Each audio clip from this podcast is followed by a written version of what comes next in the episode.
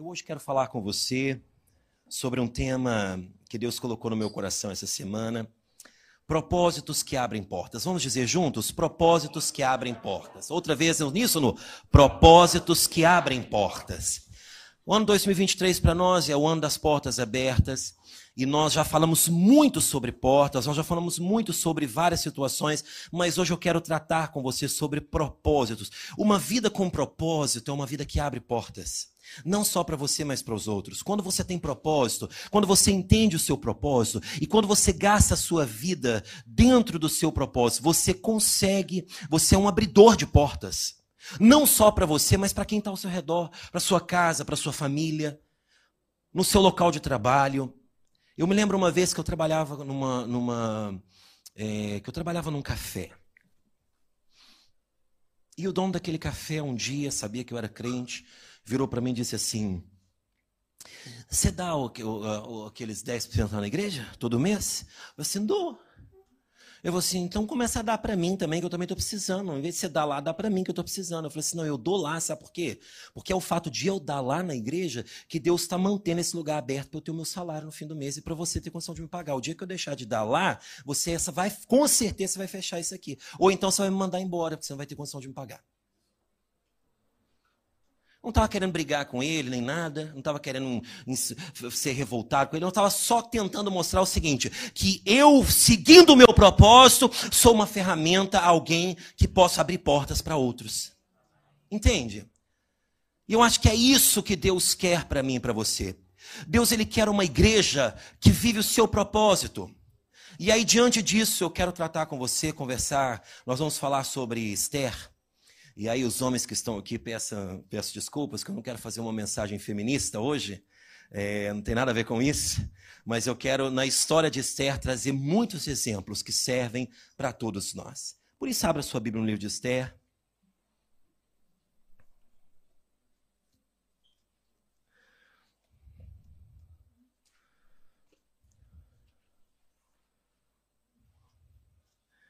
Livro de Esther, nós vamos inicialmente ler o capítulo 2, o verso 17.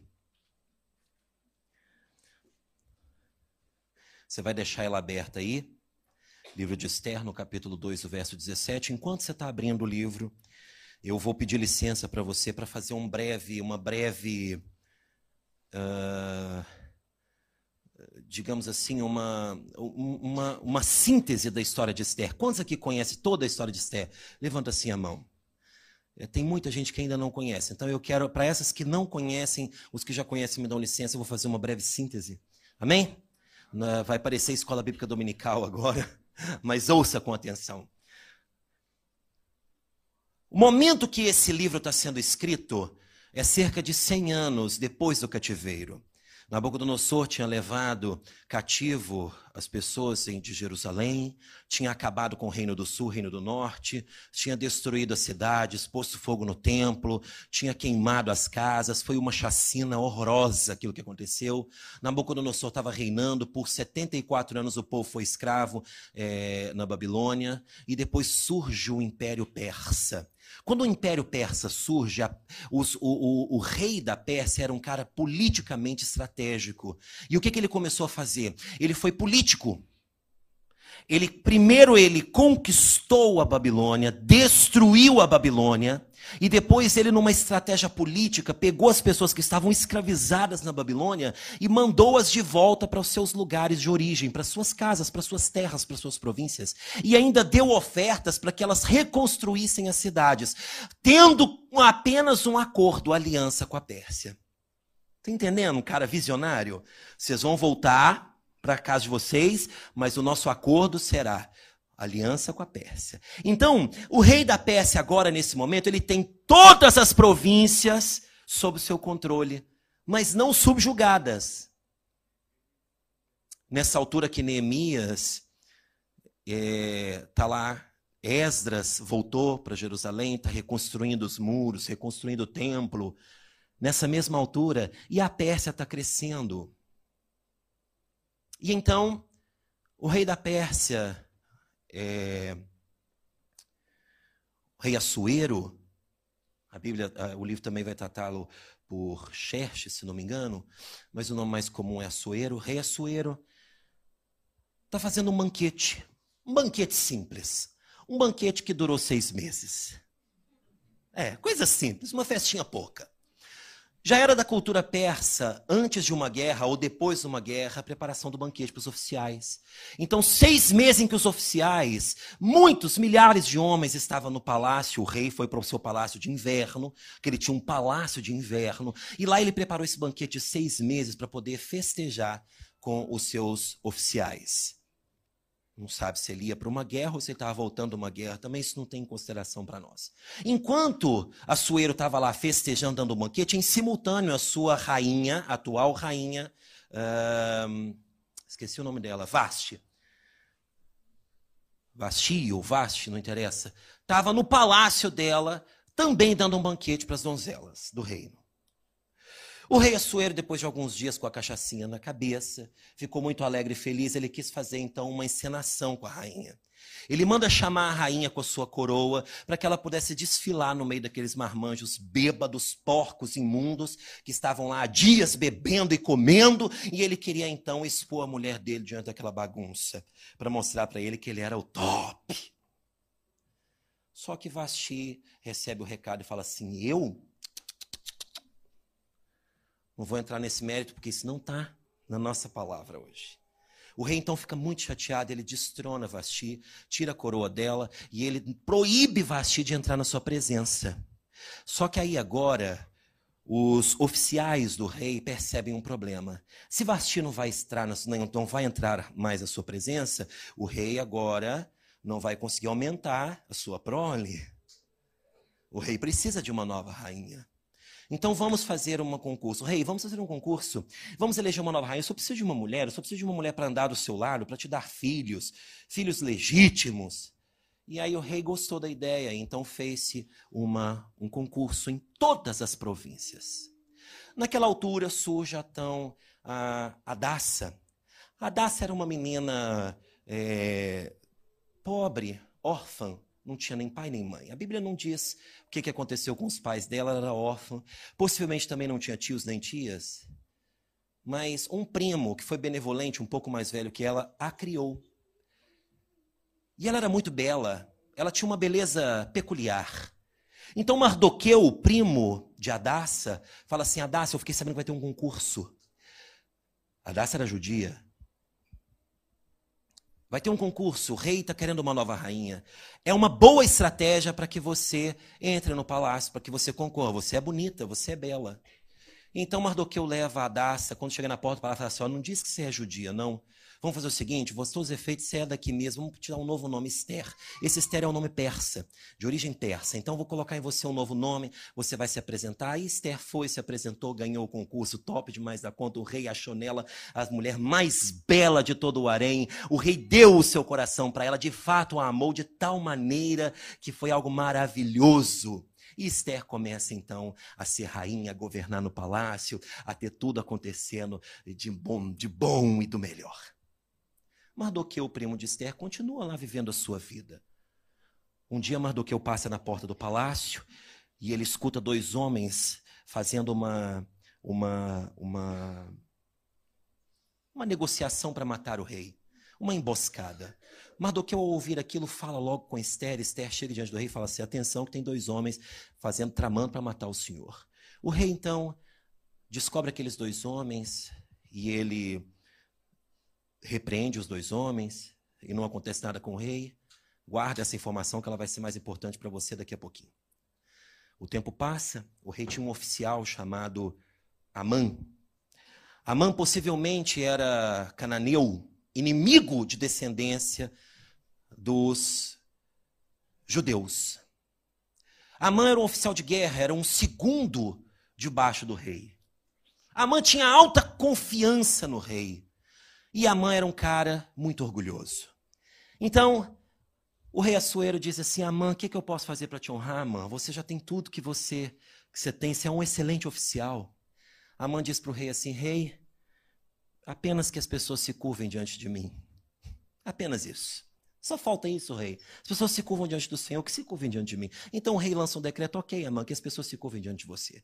Amã sai para passear, por ironia do destino, quem é que estava na rua? O tal do Mardoqueu, o primo da Adácia, passeando. E Mardoqueu, porque era um cara bíblico, apesar de todo o contexto, era um cara bíblico, quando viu a mãe, viu todo mundo se prostrando diante dele, ele se lembrou do que tinha acontecido há um pouquinho de tempo atrás. Daniel, lembra? Na Babilônia, que não se prostrou diante das imagens, ele se lembrou daquilo e falou assim: Eu vou me prostrar diante desse cara aí? Eu sou crente. A Amã ficou furioso. A Amã chega para o rei e fala assim: Rei, deixa eu te dizer uma coisa importantíssima. Tem um judeu que não se prostrou. Nossa, Amã, sério, não se prostrou? Não. Então o que nós vamos fazer, Amã? O rei decreta aí a morte desse pessoal, que esse pessoal, essa raça é ruim demais. Assim, se todo mundo seguir o exemplo desse cara, eles vão se prostrar nem diante de mim, nem diante do Senhor. Abre suas pestanas. O rei falou assim: você está certo, Amã. Vamos lançar um decreto. Selou com um anel, chacina geral. Deu a data, vai matar todos os judeus sem direito de defesa. O tempo passa, Mardoqueu fica sabendo daquilo, rasga suas vestes, vai orar, vai chorar, vai prantear, avisa Esther. Esther, você está aí dentro do palácio, faça alguma coisa. Chegue diante do rei e elabore alguma coisa. Você precisa interceder por nós, que o rei quer nos matar. E você também morrerá, porque você é judia. Esther vira para ele e fala assim: então pronto, eu farei isso. Convoque aí a oração, faz três dias de jejum, também vou fazer três dias de jejum, e eu vou chegar diante do rei. Esther então faz três dias de jejum. Enquanto isso, Amã está fabricando uma forca para matar Mardoqueu, porque Amã era tão orgulhoso que ele queria ele próprio matar Mardoqueu e depois os outros matariam o restante dos judeus. Está lá construindo a forca, Esther está jejuando, Mar, Mardoqueu está jejuando, a congregação em, em Jerusalém e os judeus espalhados em todas as províncias estão jejuando. Tudo acontecendo. Esther chega diante do rei, o rei estende o cetro, recebe Esther, fala: Vem, pode falar comigo. Esther fala: Rei, eu quero convidar você para um banquete. O rei fala, então eu vou. E eu quero convidar a Amã também. Chega os dois no banquete, Esther prepara a comida, dá comida, dá bebida. O rei fala assim: o que, que você quer, minha filha? Me dá, me pede metade do meu reino que eu te dou. Ela fala assim: não, rei, eu não quero metade do seu reino, não. Eu quero um segundo encontro. Hoje eu não estou me sentindo bem para falar ainda o que eu quero falar com o senhor. Amanhã dá para o senhor voltar? Junto com a Amã? Sim, eu vou voltar junto com a Amã amanhã. O rei vai para casa, a Amã vai para casa, a Amã chega em casa, o Amã o orgulhoso encontra sua mulher e diz assim: Olha, eu sou top mesmo. Eu sou tão top, tão top, que até a rainha está gostando de mim. Até a rainha me chamou para comer na casa dela. O rei gosta de mim. A rainha gosta de mim. As pessoas têm que se prostrar diante de mim. Eu consegui convencer o rei a matar todos os judeus. Eu sou o cara. Enquanto Amã está festejando com os seus soldados, e essa vitória, o rei está sem dormir, está sem sono. O rei deu insônia e rolava na cama e pensava, por que, que Esther não me falou? O que, que Esther queria? Então o rei chama um escriba e fala assim, escriba, pega o livro das crônicas, já que a gente está no momento escola bíblica dominical, é por isso que existem as crônicas na Bíblia. Os livros de crônicas nada mais é do que a história dos reis e dos juízes que passaram pela Bíblia. E todo rei tinha um escriba que fazia, que escrevia suas crônicas, que era a vida do rei, tudo que acontecia. Então o Assuero fala assim: Ó oh, escriba, traz aqui para mim as crônicas e leia-me para que eu tenha sono. Então o escriba começou a ler uma página aleatória que dizia: Certo dia, dois homens conspiraram contra o rei. Eles estavam na porta do palácio, mas um homem chamado Mardoqueu percebeu a conspiração, avisou o rei e o rei foi livre. O raçoeiro parou a história e falou assim: Olha, olha, olha aqui. O que, que foi feito com esse cara? Esse cara salvou minha vida, é verdade. O que, que foi feito para honrar esse cara? Aí o escriba falou assim: Não, não foi feito nada. Aqui não diz nada, rei. Ah, pelo menos que eu tenho aqui não diz nada. E o rei disse: Então vamos fazer algo. Amanhã de manhã eu vou tratar disso. Levanta o rei de manhã, chama a mão, seu oficial, seu braço direito, fala assim: Amã, o que podemos nós fazer para honrar uma pessoa a quem nós devemos a nossa própria vida? A Amã falou assim: Ele está falando de mim? Ah, ele está falando de mim. Rei, altíssimo rei. Sabe o que, que você pode fazer? Pega o seu cavalo real, tira sua coroa, coroa essa pessoa, coloca ela em vestes reais, passeia com ela pelas portas do palácio, dizendo: Este é a quem vocês devem se prostrar e adorar. A Sueiro olha para a mãe e fala assim: Amã, vamos fazer isso com Mardoqueu.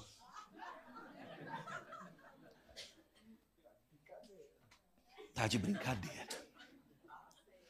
Amã ficou desesperado de ódio e de fúria, Mas ele não podia fazer outra coisa, ele tinha que cumprir a ordem do rei. Ele pega Mardoqueu, ele faz tudo que o rei mandou, tirou suas vestes reais, pegou sua coroa, colocou no Mardoqueu, passeou com Mardoqueu com a cara de. Disso aí que você pensou? Ah, mas passeou com ele. Ah, esse é aquele que vocês têm que adorar! Fez o passeio todo com ele pela cidade. Quando acabou todo aquele ofício, a mãe volta para casa irado e começa a falar com a mulher dele. Você não sabe o que aconteceu hoje, eu tô com irado. Enquanto ele está falando com a mulher, já chega um eunuco. Ô, oh, Amã, vem, corre para o banquete que você tá, já está atrasado. Era o banquete, o segundo dia de banquete. A mãe deixa a mulher na conversa pelo meio, vai para o banquete com o rei, senta para comer e o rei diz, Esther, eu estou muito aflito, diz logo o que você quer. Você diz para ele, rei, esse homem que está sentado ao seu lado, o seu oficial, mandou um decreto para me matar e para matar todos os meus. O rei olha e fala assim: Como assim? É, eu sou judia. E ele mandou matar todos os judeus. O rei fica perplexo de ódio. E o rei diz assim: Ele já está, inclusive, está preparando uma forca para matar o Mardoqueu, aquele que te deu o livramento. O rei ficou tão furioso naquela hora que o rei virou e falou assim: chamou os outros oficiais e disse: A forca ele está preparando. Alguns tratam de forca, outros tratam de uma lança, mas aquele que, aquele que ele está preparando para ser morto, naquela emboscada, será ele próprio. Peguem Amã, lancem nessa forca. Mataram Amã. Agora está na mesma sala Mardoqueu, primo de Esther, Esther e o rei, com um grande problema nas mãos. O decreto tinha dado, não dá para voltar atrás. O rei falou: Se eu não posso voltar atrás, a minha palavra é muito preciosa. O anel foi colocado, foi selado o decreto. Vocês, no dia 13 do mês de. No mês de Purim, não me lembro mais o nome vai ser todo mundo morto. E aí, ali eles contristados, falando: Deus nos dá uma direção, o rei pensa. Mas eu posso fazer um novo decreto. E eu vou fazer um novo decreto. Nesse novo decreto eu vou dizer o seguinte: todos os judeus terão poder de defesa. Eles podem se armar, eles podem lutar e eles podem também chacinar aqueles que intentarem contra eles. E espalha essa notícia para todo mundo. O rei selou, lançou o decreto. Ah, a história muda. Porque judeu é o parente mais próximo do coelho. Entendeu? É muita gente. Pensa, muita gente reunida para matar a galera. Quando os oficiais, os chefes, os, os, os, os, representantes do governo nas províncias souberam que os judeus que estavam ali podiam se defender, é claro que todo mundo ficou tremendo de medo. Fim da história. Os judeus mataram os familiares de Amã, toda a sua descendência, e também mais cerca de 70 mil homens que ainda que, que foram é, convencidos por Amã contra os judeus. Aniquilou aquilo tudo, situação resolvida, fim da história. Amém? Fim da escola bíblica dominical, vamos entrar na palavra. Você gostou da história de Esther? Agora você já sabe como é que é a história de Esther. Mas leia, leia todos os capítulos que você vai gostar muito mais de ter os detalhes dessa história que tem aqui esmiuçados. Propósitos que abrem portas. Essa mulher tem muita coisa para ensinar para a gente. Eu quero falar com você cinco coisinhas muito rápido, eu vou ser mesmo breve. Primeira coisa, posição estratégica. Capítulo 2, verso 17. Glória a Deus. Até o equipamento da glória a Deus da sua forma, né? O rei amou Esther mais do que todas as mulheres, e ela alcançou perante ele favor e benevolência mais do que todas as virgens. O rei pôs-lhe na cabeça a coroa real e fez rainha em lugar de Vaste. Olha aqui para mim. Você está nesse casamento? Não é porque você merece essa mulher bonita ou porque você merece esse homem bonito. É porque Deus quis que você estivesse nesse casamento, porque Ele precisa de você nesse casamento. Você está no lugar que você está trabalhando porque você, Deus precisa de você nesse lugar que você está trabalhando. Você está nesse país, você está em qualquer lugar porque Deus precisa de você nesse lugar. Você está ocupando uma posição estratégica. Quando você tem consciência de que a sua posição é estratégica, você vai viver o seu propósito e você vai abrir portas. Esther ainda não tinha plena certeza do propósito dela, mas ela cumpriu o que o primo disse. Ela estava ocupando um lugar estratégico. Dela já estava no mover de Deus. Você olha e fala assim: por que, que eu estou sendo tão abençoado? Meu Deus, o que está acontecendo? Porque você está num lugar estratégico. Porque Deus está colocando você numa posição estratégica. Porque daqui a pouco você vai precisar usar essa posição que você tem. Ai, por que, que eu estou vivendo tanta desgraça?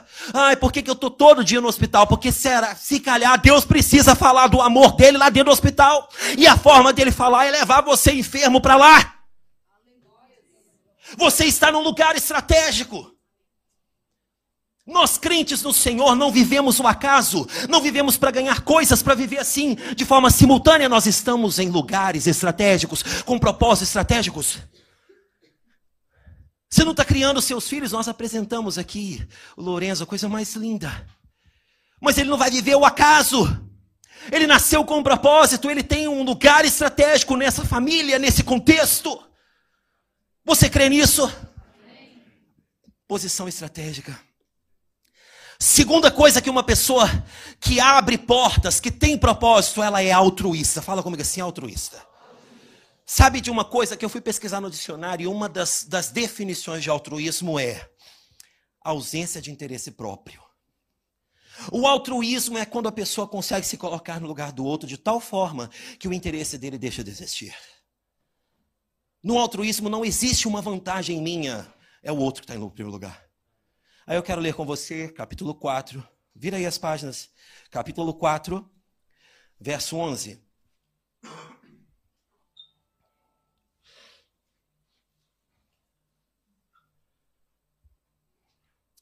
Capítulo 4, verso 11. Todos os servos do rei e o povo das províncias do rei sabe que para qualquer homem ou mulher que sem ser chamado entrar no palácio interior para avistar-te, para, avis, para avisar, avistar-se com o rei, não há senão uma sentença de morte, salvo se o rei estender para ele o seu cetro de ouro, para que viva. E eu, nesses 30 dias, não fui chamada para entrar ao rei. Que está acontecendo aqui? Mardoqueu tinha dito para Esther: Esther, a Amã lançou um decreto, nós vamos todos morrer, você precisa chegar diante do rei. E Esther manda um recado para Amã. Amã tem 30 dias que o rei não me chama para entrar no palácio. Naquela altura ela não podia ter acesso livre. Apesar de ser rainha, ela dependia da, pre, da permissão do rei para se chegar diante dele. Na maior parte das vezes era cultural em que, na verdade, a rainha nem sequer ia ao palácio. O rei se dirigia aos aposentos da rainha. Quando o rei queria que a rainha viesse ao palácio, ele mandava uma carruagem para buscar a rainha. E ele estendia o cetro para permitir a entrada da rainha na sua presença. Esther disse para Mardoqueu: Olha, tem três meses que ele não me chama. Mas vamos fazer um acordo? Reúne o povo e vai orar. Reúne o povo, vai fazer um jejum em meu favor. E eu vou fazer um jejum aqui. E eu vou convocar aqui a congregação, os meus eunucos, os meus servos, as minhas servas, e nós também vamos nos consagrar e eu vou chegar diante do rei. Uma pessoa que tem propósito, ela consegue ser altruísta nos momentos necessários. Ela se coloca no lugar do outro, ela entende que o seu propósito não tem a ver só com ela. Vou te explicar uma coisa. O evangelho tem tudo a ver com você até chegar em você. Quando ele chegou em você, ele passa a ter a ver com o outro. Acho que você não entendeu. O evangelho tem tudo a ver com você até chegar em você. Quando chegou em você, passa a ter a ver com o outro. Porque o que, que Jesus quer? Que você seja um. Que você ame os outros. Que você perdoe que você ama os seus inimigos. O evangelho tem a ver com outro. O que, que Jesus fez? Porque Deus amou o mundo de tal maneira que deu o seu filho. Tem a ver com outro. Você chegou, você foi alcançado, você recebeu esse amor, você foi recebido como filho. Agora tem a ver com outro. O que, que eu posso fazer para edificar? Ontem eu estava falando aqui na juventude. Nós somos uma grande noiva. Nós reunidos somos uma grande noiva. Mas uma noiva fragmentada. E é bom ser uma noiva fragmentada, sabe por quê? Porque, como noivas, como noivinhas, muitas noivinhas que somos, nós podemos olhar uns para os outros e falar assim: olha, esse seu sapato não está muito bom para o dia do casamento. Vamos arranjar outro sapato. Olha que esse botão do vestido não combina com a cor desse vestido. Olha, esse colar não vai combinar muito bem.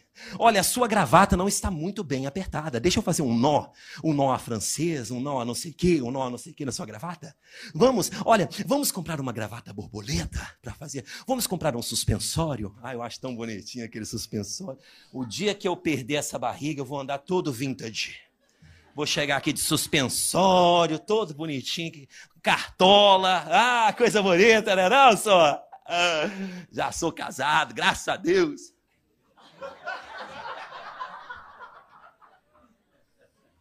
Solteiro não pode se arriscar fazendo isso, né?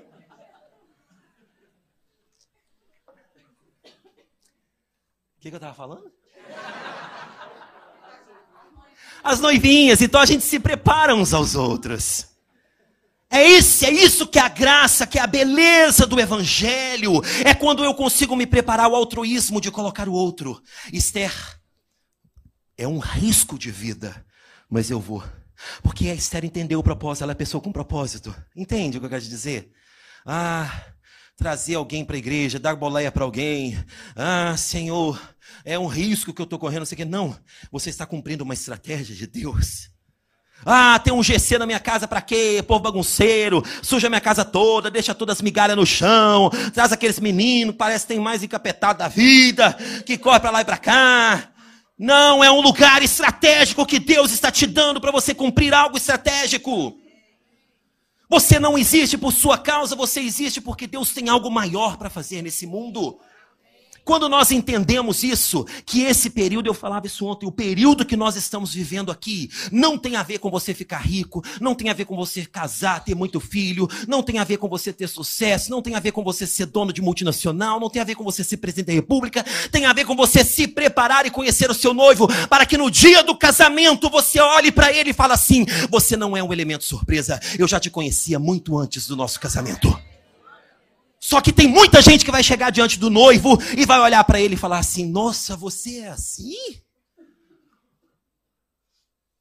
E aí o noivo olha para ela e fala assim: Eu sempre fui assim. Só que você gastou seu tempo todo conhecendo outras coisas. Você gastou mais tempo conhecendo a teologia da minha história. Você gastou mais tempo conhecendo a forma de ilustrar a minha história do que me conhecendo pessoalmente. Me perdoa, pessoal da câmera, eu saio muito da imagem, né? Para lá e para cá, eles ficam irados comigo. Eu empolgo, né? Altruísmo. Terceira coisa, princípios espirituais. Propósitos que abrem portas dependem de princípios espirituais. A primeira coisa que Esther fez está no verso 16, capítulo 4, verso 16. Vai, junta todos os judeus que se acharem em Suzã, e jejuai por mim, e não comais nem bebais por três dias, nem de noite e nem de dia. E eu e as minhas servas também jejuaremos. Depois irei ter com o rei, ainda que é contra a lei, se perecer, perecer. Princípios espirituais. Pessoa que tem propósito, ela, a primeira coisa que ela pensa, no momento que ela precisa de alguma coisa, de uma resposta, ela não vai lembrar assim, ai, vamos me dar um beneirão com minha cabeça doendo. Ai, ai, chama um advogado que eu estou sendo preso. Né? Pessoas espirituais, a primeira coisa que ela pensa é: Deus tem alguma coisa com isso. Tem alguma coisa aqui. Deus tem propósito nisso. Vão acalmar meu coração. Ei, ei, ei, ei, ei, ei, ei, ei. Não se turbe o vosso coração, se não fosse assim eu não teria dito. Vou preparar-vos um lugar. É desse jeito. Pessoas com propósito, têm princípios espirituais. Agora é o momento de parar. Agora é o momento de jejuar. Eu estava falando isso com uma pessoa outro dia. A gente estava falando, a gente estava conversando muita coisa. Vamos fazer isso. Vamos fazer aquilo. Vamos fazer aquilo. Aí um dia, um dia o Espírito Santo me incomodou muito. Falou assim: você está planejando fazer, fazer, fazer, fazer, fazer. E orar. E se consagrar. E pagar um preço. E aí as pessoas, hoje em dia, essa palavra pagar um preço faz confusão na cabeça de muita gente, sabia? Tem uma geração nova agora que não entende isso de pagar preço. Acha que isso é coisa do Velho Testamento. Não, esse pagar preço já é passado, não. Princípios espirituais. Jesus não disse que seria fácil. Nesse mundo tereis aflições. Você vai ter que pagar um preço. Aquele que quiser me seguir, negue-se a si mesmo e dia após dia, todo dia você vai ter uma ordinária de uma cruz para você carregar, para você lembrar que você é de Deus, e você vai ter que pôr ela no ombro, e você vai ter que carregar. Aí Jesus só dá uma coisinha para você, Para não te desamparar nem te desanimar, ele diz assim: quando ela estiver pesada, troca comigo, que o meu jugo é manso e o meu fardo é leve. Mas você vai ter que levar, você vai ter que pagar o preço sim. Princípios espirituais não mudaram. Ai, o que está acontecendo comigo? Tava, tava ouvindo, tava ouvindo uma, uma, uma, uma pessoa outro dia falando algo lindo e eu fazia isso fantástico. Ai, Senhor, será que é para eu batizar mesmo? Eu vou orar para perguntar. Pra... Não, você não tem que orar para perguntar para Deus, não. Está na Bíblia. A Bíblia você não ora. Você não precisa de confirmação de Deus do que está na Bíblia, não, irmão. O que está na Bíblia é para você. A Bíblia não foi escrita para pessoas. A Bíblia foi escrita para você. Fala com o do seu lado assim: a Bíblia foi escrita para você. Os princípios que estão nela é para você, é para mim. Não é para essa pessoa que está do seu lado, não. É para você. Então, se a Bíblia está dizendo assim, de por todo mundo, pegar e evangelizar toda criatura, batizando no Pai, Filho e Espírito Santo, é para batizar. Ah, eu vou orar se é da vontade de Deus eu amar o meu próximo. Não, amará o Senhor teu Deus sobre todas as coisas, amará o seu próximo também, está na Bíblia. Você não tem que orar pedindo para Deus confirmação do que ele já escreveu para você. Você vai orar para Deus pedindo confirmação assim, Senhor, será que é para eu comprar esse carro? Aí tudo bem. Agora, princípios não se muda. Mas hoje, se chegar alguém aqui e falar com você assim, a partir de hoje esse culto tem que demorar só meia hora. Um oficial que chegar aqui Falar assim, a partir de hoje foi feito um decreto, culto religioso, meia hora. O que a gente vai fazer? Nada. Reduzir o nosso contexto, meia horinha, ir para casa, tudo feliz. É ou não é? Mas se Deus chegar aqui e falar assim, o culto agora vai ser três horas. Ai, vou orar a Deus para Deus confirmar para mim. Princípios espirituais. Quarta coisa, resistência e luta. Propósitos que abrem portas demandam resistência e também demandam luta. Não pensa que vai ser tudo assim de mão beijada, não. Nós estamos numa geração que ainda é preciso lutar, que ainda é preciso alcançar, ainda é preciso alcançar. Capítulo 8. Capítulo 8, verso 10 e 11. 8, 10 e 11 diz: Escreveu-se em nome do rei Assuero e se selou com o anel do rei. As cartas foram enviadas por intermédio dos correios montados em ginetes criados na cudelaria do rei. Nelas o rei concedia aos judeus de cada cidade que se reunissem e se dispusessem para defender a sua vida, para destruir e matar e aniquilar de vez por todas e qualquer força armada do povo da província que viessem contra eles, crianças e mulheres, e que se saqueassem os seus bens. Num mesmo dia, em todas as províncias do rei Assuero, no dia 13 do duodécimo mês, que é o mês de Adar. O rei não mudou o decreto. O rei apenas disse: vocês estão autorizados a lutar. Armem-se. Jesus não veio aqui, ele não mudou a sentença. Agarra isso. Porque o homem lá atrás pecou, corrompeu Deus, traiu Deus, tirou o protagonismo de Deus. E o homem pecou. E então Deus precisava. Imagina se nós fôssemos eternos. Imagina se você fosse eterno em pecado, você jamais seria justificado. Imagina você viver eternidade aprisionado nesse mundo, tendo aflições, tendo doença, tendo enfermidade, tendo peste, tendo pandemia. Já pensou nisso? O único remédio que Deus podia dar é dar um salário para o pecado do homem, que é a morte. Sentença, anel. Mas Deus dá um escape. Deus diz assim: Eu vou mandar Jesus. E Jesus vai ser o contrassenso dessa lei. Jesus vai ser aquela porta em que você vai morrer, sim. Mas ele, essa morte é só uma transição. É fechar o olho aqui para abrir no céu. Em Jesus, você deixa de ter uma morte eterna, uma vida miserável, para ter a vida eterna. Portanto, no dia que você levantou a sua mão e disse assim: Jesus, eu te confesso como meu único suficiente Salvador. Nesse dia você teve um novo nascimento eterno. A partir desse dia, o seu ano começou a ser zero. E você começou a contar não mais anos, mas uma eternidade. Nós não somos pessoas classificadas com morte. Nós somos pessoas eternas. Fala com quem está do seu lado, você é eterno. A única coisa que você vai fazer é deixar esse corpo feio, fedido, cheio de piolho. Brincando. A única coisa que vai acontecer é isso. Mas você é eterno. Você tem que lutar sim. E eu quero. Já vou encerrar daqui três minutinhos. Eu ontem estava dizendo algo importante e você precisa gravar isso no seu coração. Me perdoe quem estava aqui ontem, que eu vou repetir, eu estou reprisando algumas coisas, mas faz parte. E eu também estou precisando ouvir isso outra vez, por isso que eu estou falando. Ouça. Ouça. A sua luta é muito importante. Você, você precisa estar armado. Você, você precisa entender que você está numa guerra, sim. Existia um cara chamado Lúcifer, top. O cara era top demais lá no céu. O cara era tão bom, tão bom, tão bom, tão bom no que ele fazia que ele olhou para Deus e ele falou assim: hum, Eu sou muito bom. Eu vou ser igual a Deus. Eu quero ser igual a Deus. Quando Deus percebeu a intenção de Lúcifer, Deus ficou tão irado com aquilo. Ele se sentiu tão traído que ele pegou Lúcifer, pegou uma terça parte dos anjos e expulsou do céu. Foi ou não foi? Lúcifer caiu. Não tem mundo ainda. Lúcifer foi destronado do céu. Lúcifer está vivendo agora no inferno. Ele é organizado. Assim que ele foi destituído, ele já montou um departamento, fez um comitê, fez uma presidência, estipulou os oficiais debaixo dele, contratou alguns advogados, tudo organizado. Mas ele não tinha trabalho, não tinha ofício. Só tinha a revolta dele de ter sido expulso da glória. De repente, Lúcifer está feliz vivendo, que agora não é mais Lúcifer, é o diabo. Ele está feliz vivendo os seus dias, como se nada fosse.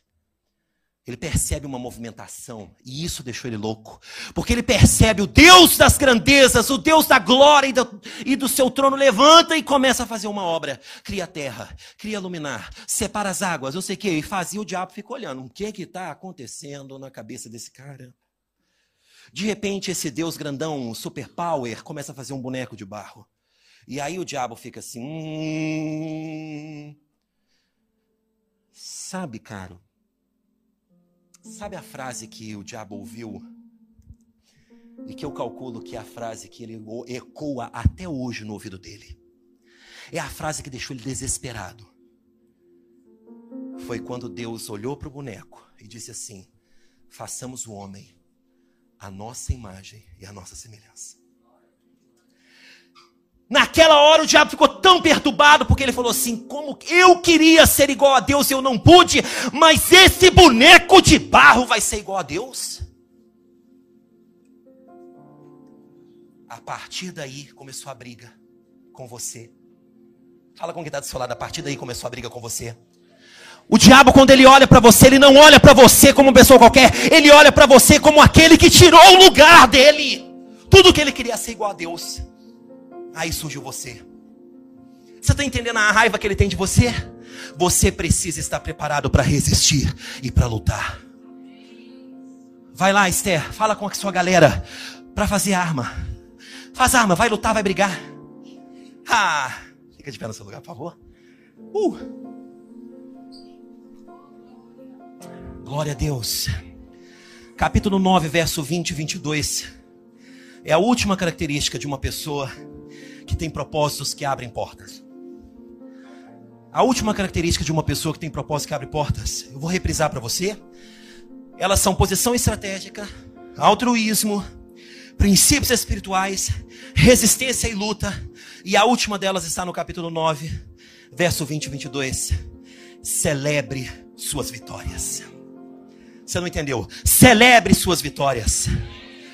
Capítulo 9, verso 20 e 22 diz assim: Mordecai escreveu essas coisas e enviou cartas a todos os judeus que se achavam em todas as províncias do rei Assuero, aos de perto e aos de longe, ordenando-lhes que comemorassem o dia 14 do mês de Adar, o dia e o dia 15 do mesmo mês, todos os anos, como os dias em que os judeus tiveram sossego dos seus inimigos e o mês que lhes foi, que lhes mudou de tristeza em alegria, de luto em dia de festa, para que o fizesse dias de banquete, de alegria e de mandarem porções de banquetes uns aos outros e dádivas aos pobres.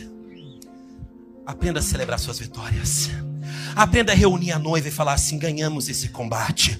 Quando algum enfermo é curado, a igreja não tem que olhar e só falar assim: uau, a igreja tem que se reunir e celebrar. Olha, mais um doente que foi curado. O diabo estava tentando matar esse, essa cópia de Deus, mas ele não conseguiu. Quando alguém consegue comprar um veículo, uma casa própria, você não tem que ficar assim: ah, queria também. Não, você tem que reunir regozijar. Mais uma casa, mais um ponto estratégico, mais uma semente liberada. Quando alguém sobe de cargo na empresa, Quando alguém alcança uma coisa, você tem que celebrar. Falar assim: mais um lugar estratégico está sendo liberado. Quando você fica grávido, é mais uma criança que vem. É mais uma herança. Ai, o que, que eu vou fazer para criar esse filho? Vai fazer nada, porque quem cria é o papai do céu. Não vai fazer nada, porque quem te dá a vida, quem faz tudo por você é o papaizinho. Eu vou para o Pai mas eu vou vos preparar morada, e eu voltarei. É a promessa. Ah, você pode pegar na mão do seu irmão, Senhor, em nome de Jesus, em nome de Jesus, Senhor. Como igreja, nós precisamos nos preparar mesmo. Olhe para essa pessoa que está do seu lado, Senhor. Eu estou segurando na minha mão uma pessoa com um propósito muito intenso Fala assim, Deus, eu estou segurando na mão de uma pessoa que eu tenho certeza que tem um propósito muito intenso. Por isso eu estou liberando coisas agora nas regiões, nas regiões espirituais para essa pessoa. Por isso nós estamos liberando o mover do Senhor, altruísmo, poder, autoridade. Receba aí nas suas mãos agora armas de guerra. Receba na sua mão estratégia para o combate. Receba aí na sua mão um ponto de visão das coisas, uma visão diferente da visão desse mundo. Receba aí na sua mão agora cadeias que estão sendo quebradas, destruídas. Você estava aprisionado com as coisas do mundo, com sonhos terrenos. Você está sendo livre hoje de sonhos terrenos e Deus está implantando em você sonhos celestiais. Você é um ser espiritual e o Espírito está sendo vivificado em você. Receba a vivificação do Espírito dentro de você agora. Que ele cresça e eu diminua. Que ele cresça e eu diminua. Que ele cresça e eu diminua. Que ele cresça e eu diminua. Seja cheio, seja cheia. Seja cheio, seja cheia de Deus agora. Seja cheia de armas estratégicas nas regiões espirituais espirituais. Seja cheio de armas estratégicas. Seja cheio de vida de Deus em você. Seja cheio de vida de Deus em você. Dentro de você corre o sangue de Jesus. Dentro de você tem um ADN de Deus. Reflita Deus agora. Reflita Deus agora. Receba, receba em nome de Jesus. Ore para essa pessoa que está do seu lado. Fala, receba em nome de Jesus. Em nome de Jesus.